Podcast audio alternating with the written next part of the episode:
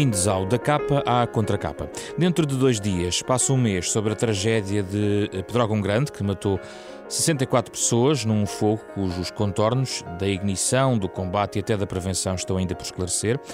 Uma ferida terrível, cravada no interior centro do território continental português, que nos coloca perante o debate do ornamento florestal. Mas muito mais do que isso, queremos lançar aqui, nesta edição deste programa, um olhar para o interior, para o desordenamento do nosso uh, território, para a realidade que vai do nosso chão desertificado para os lugares despovoados. No fundo, falamos também de abandono. Queremos olhar eh, para a paisagem rural, perceber o que podemos fazer do Estado Central ao cidadão, assim mesmo que escuta este programa. Convidámos para estar connosco Henrique Pereira dos Santos, arquiteto uh, paisagista, trabalhou em diversas áreas protegidas e parques naturais, é o autor do livro Portugal, Paisagem Rural, editado recentemente, aliás, pela Fundação Francisco Manuel dos Santos.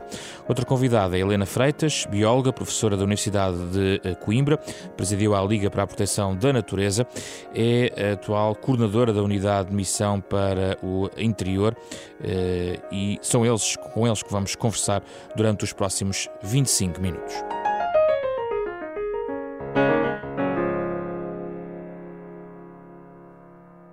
Bem-vindos, obrigado pela vossa presença. Vamos começar por uma expressão da própria Helena, que é uma utilizadora das redes sociais, para divulgar algumas das suas reflexões e até trocar impressões, naturalmente, também com quem a segue nessas redes. Depois da tragédia, escreveu que os acontecimentos a deixaram profundamente triste e que sentia em si uma imensa frustração não ter conseguido fazer mais. Helena coordena agora, portanto, na unidade de missão, o Programa Nacional uh, para a coesão territorial, é este o, o termo, mas uh, diz que é preciso fazer mais, maior compromisso político, fala do tal abandono do interior. Parece um grito um pouco de desespero, Helena Freitas. O, o que é que está a faltar? É verdade, eu também, vamos ver, eu tive de facto a responsabilidade de coordenar o Programa Nacional para a Coesão Territorial, que teve uma determinada lógica e foi concebido numa lógica de continuidade e de diálogo permanente com os territórios e, portanto, a minha intenção foi sempre que assim fosse e tem previsto ainda uma agenda para o interior que estou a terminar e que termino este mês exatamente. E portanto, uh, nesse contexto, enfim, a lógica que eu escolhi foi a que está e que envolve a minha intenção foi de facto envolver conjuntamente e coletivamente todos os setores do governo. Portanto, pareceu-me sempre que a heterogeneidade dos territórios, as circunstâncias, os contextos e até, uh, digamos, a a diversidade de situações e de respostas possíveis nos territórios justificavam do início uma aposta de todos os setores e, portanto, e de forma progressiva íamos construindo. O programa tem essa, essa, essa digamos, essa visão de, de ir construindo em diálogo permanente. E, portanto, a intenção foi essa, mas, de facto, era importante uh, esse dinamismo e era importante que ele tivesse a capacidade de, ir acolhendo novas medidas, novos conteúdos que fossem justificados pela própria interpelação nos territórios. E, portanto, essa agenda contempla, e será pública, um conjunto de planos de ação e um conjunto de projetos que eu estou a tentar dinamizar nos territórios, que passam por desde o setor agroalimentar à energia, enfim, a, a pequenas uh, soluções, digamos, de resposta nos territórios, já eventualmente falaremos sobre isso, a verdade é que eu sinto que é preciso fazer muito mais, inequivocamente, e portanto a tragédia do Pedrógão eh, colocou-me perante, digamos, de uma forma mais despida sobre aquilo que é a nossa realidade, porque ainda por cima por circunstâncias, eu tinha exatamente pegado nesse conjunto de conselhos, hum. e em especial no Pedrógão, para fazer um projeto com o Pedrógão. O Pedrógão é, de facto, um dos conselhos, aliás, este conjunto de conselhos eh, de Castanheira de Pera, que eu conheço bem, Sim. de Góis, etc., Pampilhosa da Serra, portanto, há um conjunto de conselhos que tem perdido ativamente população nas últimas décadas de uma forma absolutamente inacreditável. Hoje o Conselho de Trógono tem menos de 3 mil habitantes. Numa procura rápida de soluções possíveis e de que forma poderia apoiar projetos, digamos que eu tenho dito, que têm alguma energia de ativação nos territórios, que o que é que ia avançar lá? Aquilo que eu tinha hipótese de fazer, e para terem uma ideia, portanto, de facto, a única realidade empresarial que tivesse força até para gerar algum emprego de forma rápida, combinando, claro, com a possibilidade de alocar fundos uh, comunitários para esse fim.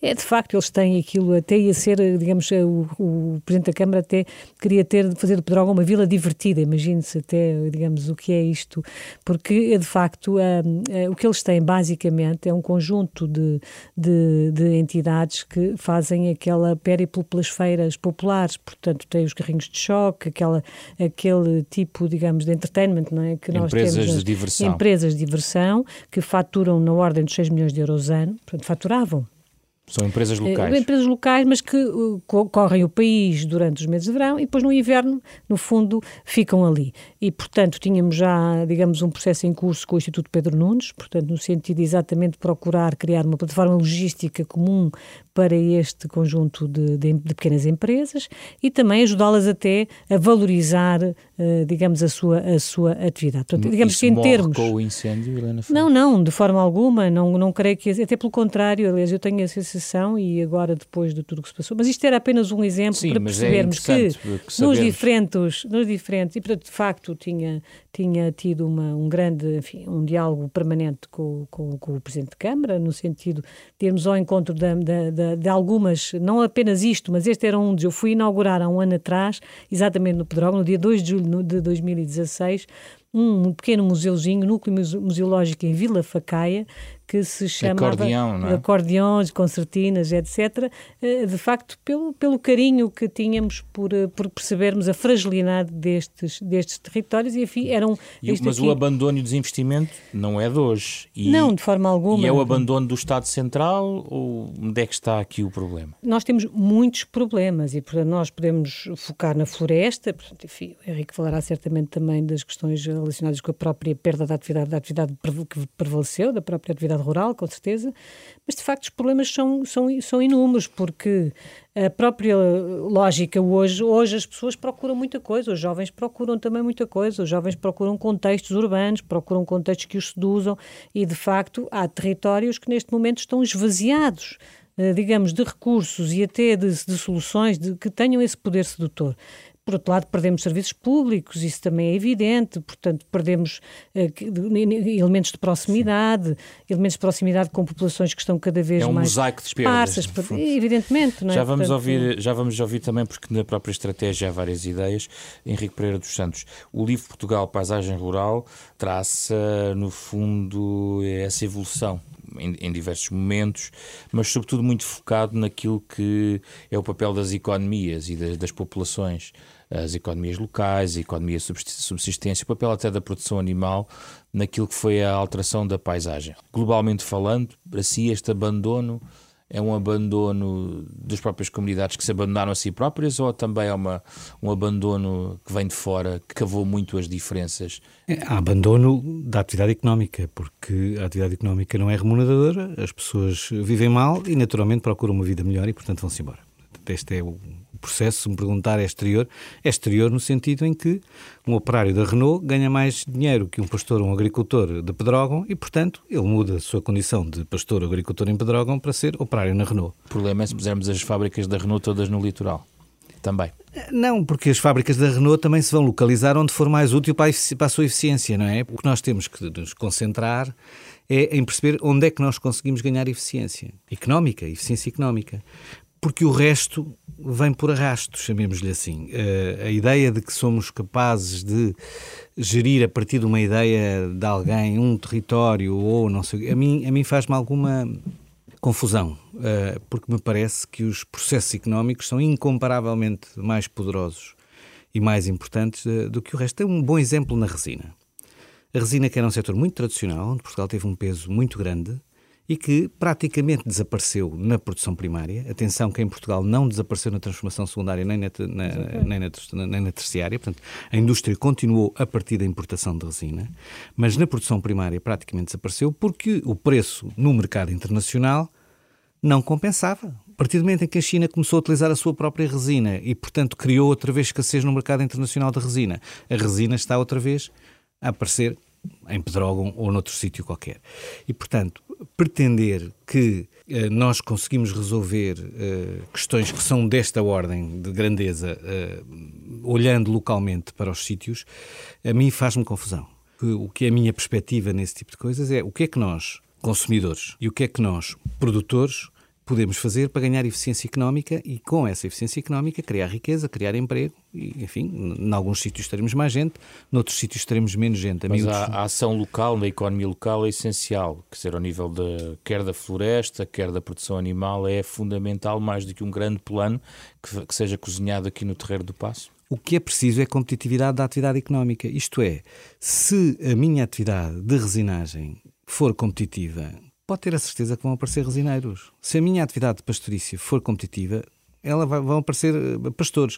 Se a minha atividade de semicondutores for competitiva, vão aparecer fábricas de semicondutores. Ou florestal. Ou também. florestal. Eh, o problema é sempre igual. Eu tenho é que olhar para cada uma destas pessoas que tomam decisões todos os dias em função das suas prioridades, não é? Há muitos destes proprietários que não estão interessados se querem ter dinheiro porque não vão viver daquilo, têm os seus rendimentos noutro sítio qualquer, mas que estariam disponíveis para um modelo de gestão diferente. Agora, vale a pena pensar é que, que, qualquer um de nós é capaz de ter uma solução para uma coisa que envolve as decisões diárias de toda a gente, quer as dos, dos, dos produtores, quer as dos consumidores. Qual, qual, foi a última vez que a cantina escolar uh, serviu cabritos nas refeições escolares? Cabritos que tenham sido criados uh, no monte.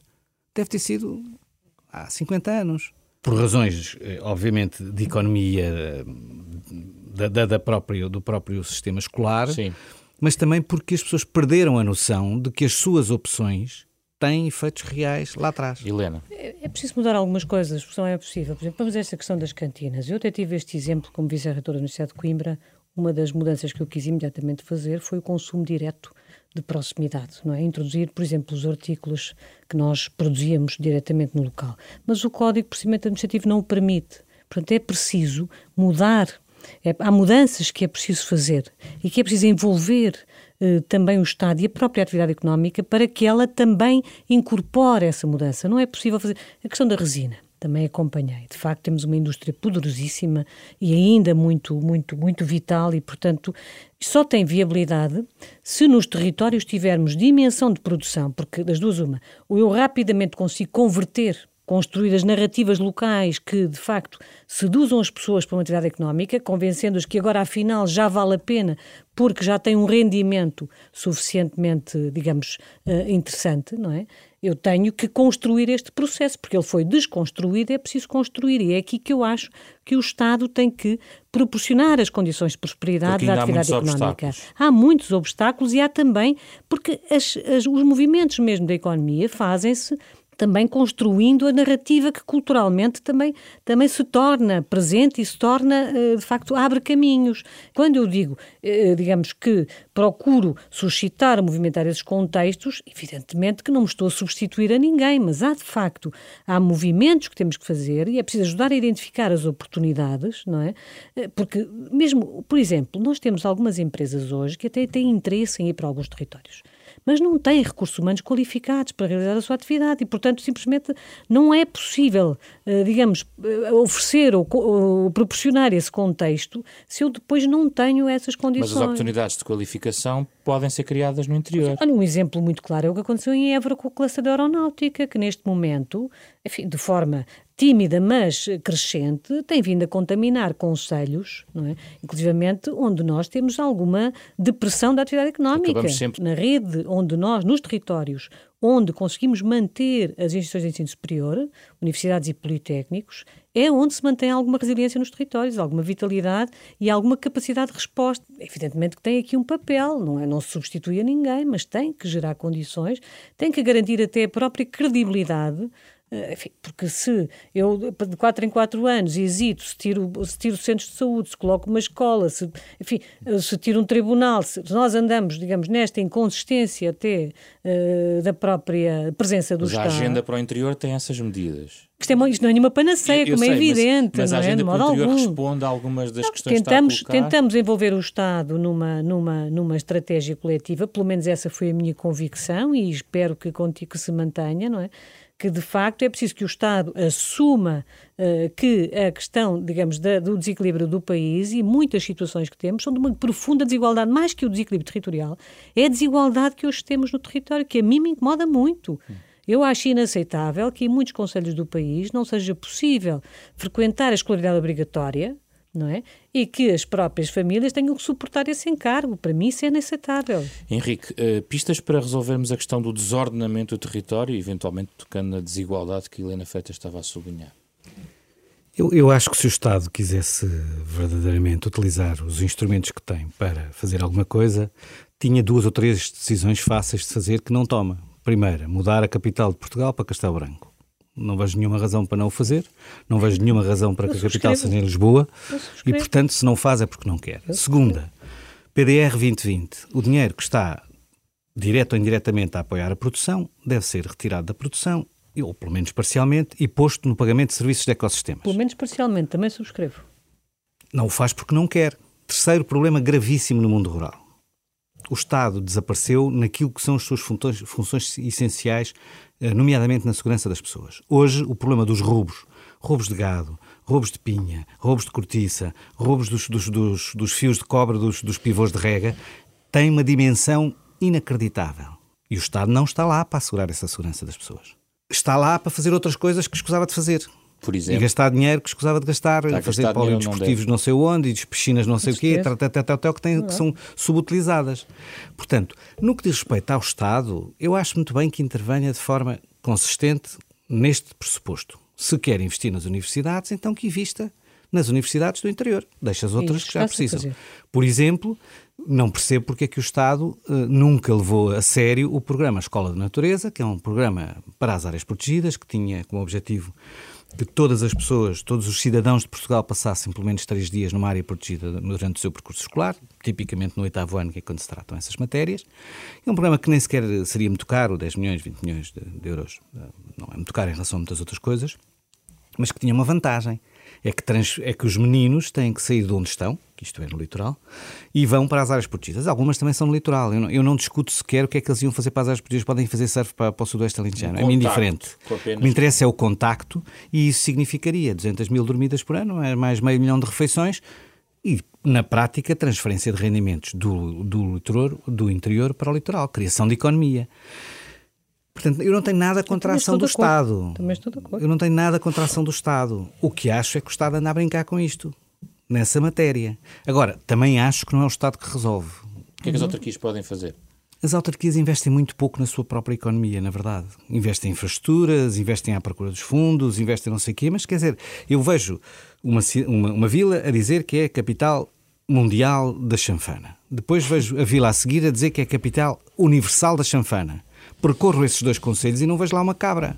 E estas autarquias efetivamente estiveram a investir no seu quartel de bombeiros, nas suas infraestruturas, nas rotundas, mas e no apoio ao pastoreio? Porquê é que não investiram? E até há exemplos. Podem ir dar uma volta até Mação. Mação investe rios de dinheiro na autodefesa em relação aos fogos, mas numa gestão consistente do seu espaço florestal é evidente que as autarquias refletem os seus eleitores. Vamos Sim. lá por partes, não é? Nós estamos numa democracia, a democracia tem essa característica. Sim. Os governantes refletem os eleitores. Portanto, não estou a fazer nenhuma crítica, só estou a dizer, de facto, em grande parte, o problema está mal equacionado. Vamos lá ver, eu, eu até, no, no geral, estou de acordo, e aliás, uma das coisas que me deixa profundamente insatisfeita, a mim também, Portanto, o exercício que eu procurei fazer é, de facto, um exercício de chamar o Estado nos seus diferentes setores para o problema e ir resolvendo, mas também não tenho dúvidas que a forma, digamos, mais determinada e mais honesta de o fazer era, de facto, promover aqui uma revolução de alguma maneira que pusesse em causa muitas das situações que temos mantido e que não temos, de facto, tido a coragem de, de desconstruir. E uma delas é, evidentemente, a, a, desconcentrar serviços públicos. Portanto, eu também não vejo razão nenhuma para um conjunto de serviços públicos que estão em Lisboa, que não saem de Lisboa. Tenho, aliás, dito isso. Tenho dito isso. Há, há duas maneiras de fazer este exercício. Eu, se calhar, sigo sempre uma, uma sou talvez tendencialmente, uh, uh, digamos, acredito sempre que vale a pena eh, digamos, ir construindo as coisas e acredito, acredito, pelo menos vou acreditando. Mas de facto a maneira mais eficaz era essa, era quase, não era pôr uma bomba, mas era quase um conjuntinho delas. E portanto, sim senhora, a desconsideração de serviços, naturalmente, evidentemente, seria mais possível a favor. Uh, mas também penso que nós estamos a viver um tempo, isto agora a propósito das autarquias e das escolhas que vão fazendo, que são às vezes, uh, temos essa percepção que, que, enfim, que há umas que, que fazem escolhas que nos parecem, digamos, mais sensatas no longo prazo, outras menos, não é? Eu penso que ainda vivemos um tempo em que uh, as, as entidades e as unidades, este, este, este digamos, a administração no, nos territórios, se afirma pela diferença, ainda porque acreditam que, enfim, ser capital disto ou daquilo pode trazer dividendos, na perspectiva de que, digamos, é uma bandeira de reconhecimento, é, paralelamente tem que se ir construindo uma outra, uma outra forma uh, de intervenção que é, de facto, pela complementaridade. Portanto, temos que passar da afirmação da diferença à afirmação das complementaridades. E aí eu acredito que, se, que é, digamos, um movimento mais inteligente e que a tendência será, e já está a acontecer, e isso é umas coisas que eu tenho visto com muita que são gratificantes Mas no balanço, nos territórios. está mais para o negativo ou para o positivo, Helena Não, no balanço eu estou de acordo com o Henrique. vejo muita concordância no diagnóstico de muitos obstáculos. Não, não, e há imensos. Eu estou de acordo que, de facto, o Estado tem que fazer mais, é preciso exigir mais compromisso político, é de facto preciso uma intervenção bem mais radical. É verdade que sim. Uh, o meu exercício de todo o modo filo com a maior honestidade possível, é de facto tentar trazer, enfim, há, há alguns aspectos que eu gostaria de ver já resolvidos, por exemplo, a questão da, do, do, número de alunos por turma, que é uma questão que provoca imensa desigualdade nos territórios e que, pronto, são, é o tipo de coisas que eu gostaria de ver resposta também legislativa rápida de um setor e, pronto, que precisa, eu, do meu ponto de vista, devo continuar a trabalhar nesse sentido, embora muitas vezes com a frustração de perceber que não aconteça ao ritmo que eu desejaria. Portanto, eu procurei construir uma narrativa de facto que promovesse esse maior uh, equilíbrio do país. É isso. Que... Vamos uh, só falar um pouquinho de floresta e só introduzindo aqui o testemunho de Rodrigo Sarmento de Beiras, engenheiro especialista em desenvolvimento florestal, que publicou o estudo Cadastro e Propriedade Rústica uh, em 2013, publicado pela Fundação Francisco Manuel dos Santos. Vamos só ouvir aqui um testemunho em relação ao que ele pensa que pode ser feito em relação à floresta. A floresta dá rendimento essencialmente a jusante da floresta e a montante o que dá essencialmente é poupança de custos. E, e, portanto, o que é preciso é instalar as dinâmicas que passem a gerir. Poupo logo nos incêndios, porque passam a existir incêndios se eu tiver técnicas de gestão apropriado. E vou poupar a jusante uma série de coisas que têm a ver com tratamentos da água, com enriquecimento das fertilidades, com ter mais ensombramento, mais, mais fixação de carbono. Portanto, há um conjunto de valências que algumas delas até contam, como o carbono, entra nas contas nacionais, de forma indireta, Sim. mas que não tem uh, tradução direta. E, portanto, o processo tem que ser um processo organizado dessa forma, em que os municípios têm um papel muito importante no apoio à dinamização de iniciativas e até podem eles próprios impulsionar algumas iniciativas locais, uh, mas a minha lógica é que ou isto passa por unidades que estamos sempre a falar ao nível da freguesia ou abaixo da freguesia,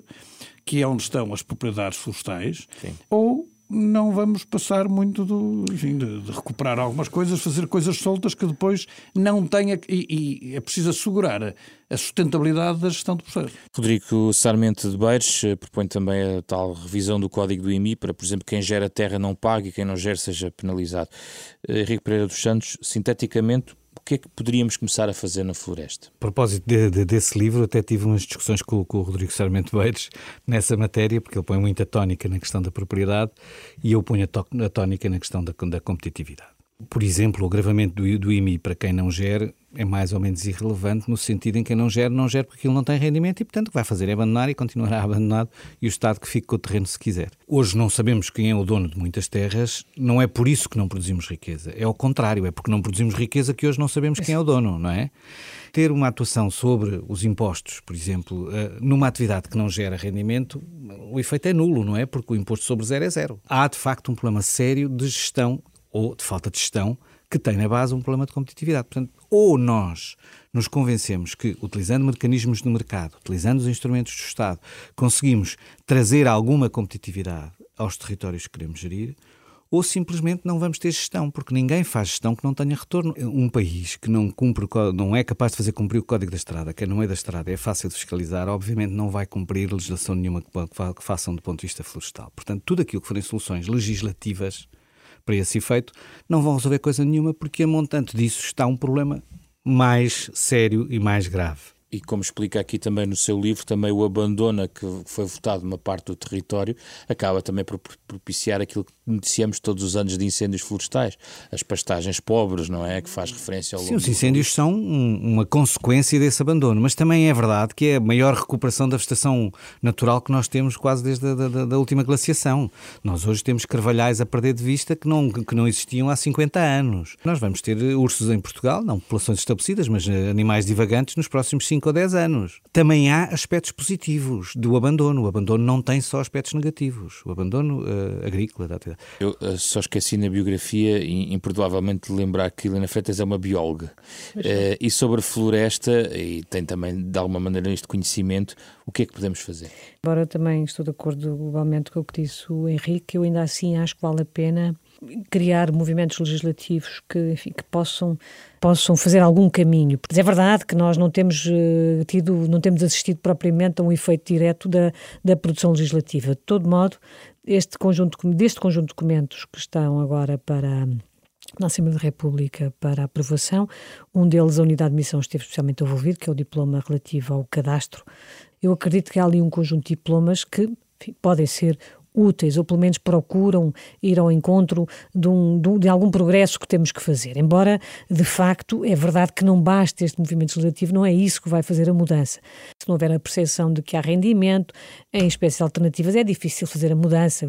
Uma das coisas que para mim é evidente, olha, aqui na situação do Pedrógão e destes conselhos, acreditam que tem um rendimento do eucalipto, não é? Eu também não quero, digamos, eh, retirar este rendimento às pessoas, mas não tenho dúvida que nós temos que mudar a composição da floresta e, portanto, por exemplo, aí está uma situação em que, porventura, o Estado pode perfeitamente passar a subsidiar, pode e deve subsidiar as espécies que, estão, que são alternativa e, se calhar, até no longo prazo, precisamente para garantir que este rendimento eh, digamos, isto no caso em que as pessoas podem ainda gerir a sua propriedade e têm uh, a responsabilidade sobre ela. Nesses casos, por exemplo, eu não vejo porque não podemos uh, passar a fazê-lo. Por exemplo, em Carregal do Sal, em que eles têm procurado no Distrito de Viseu, foram buscar o Pinheiro Manso, encontraram, mas é muito complexo, portanto, quando fazem essas coisas, em Vozela, no caso, por exemplo, da Montes também, mas em, em que há projetos que, ao nível dos territórios, começam a instalar, eh, digamos, um, uma cultura alternativa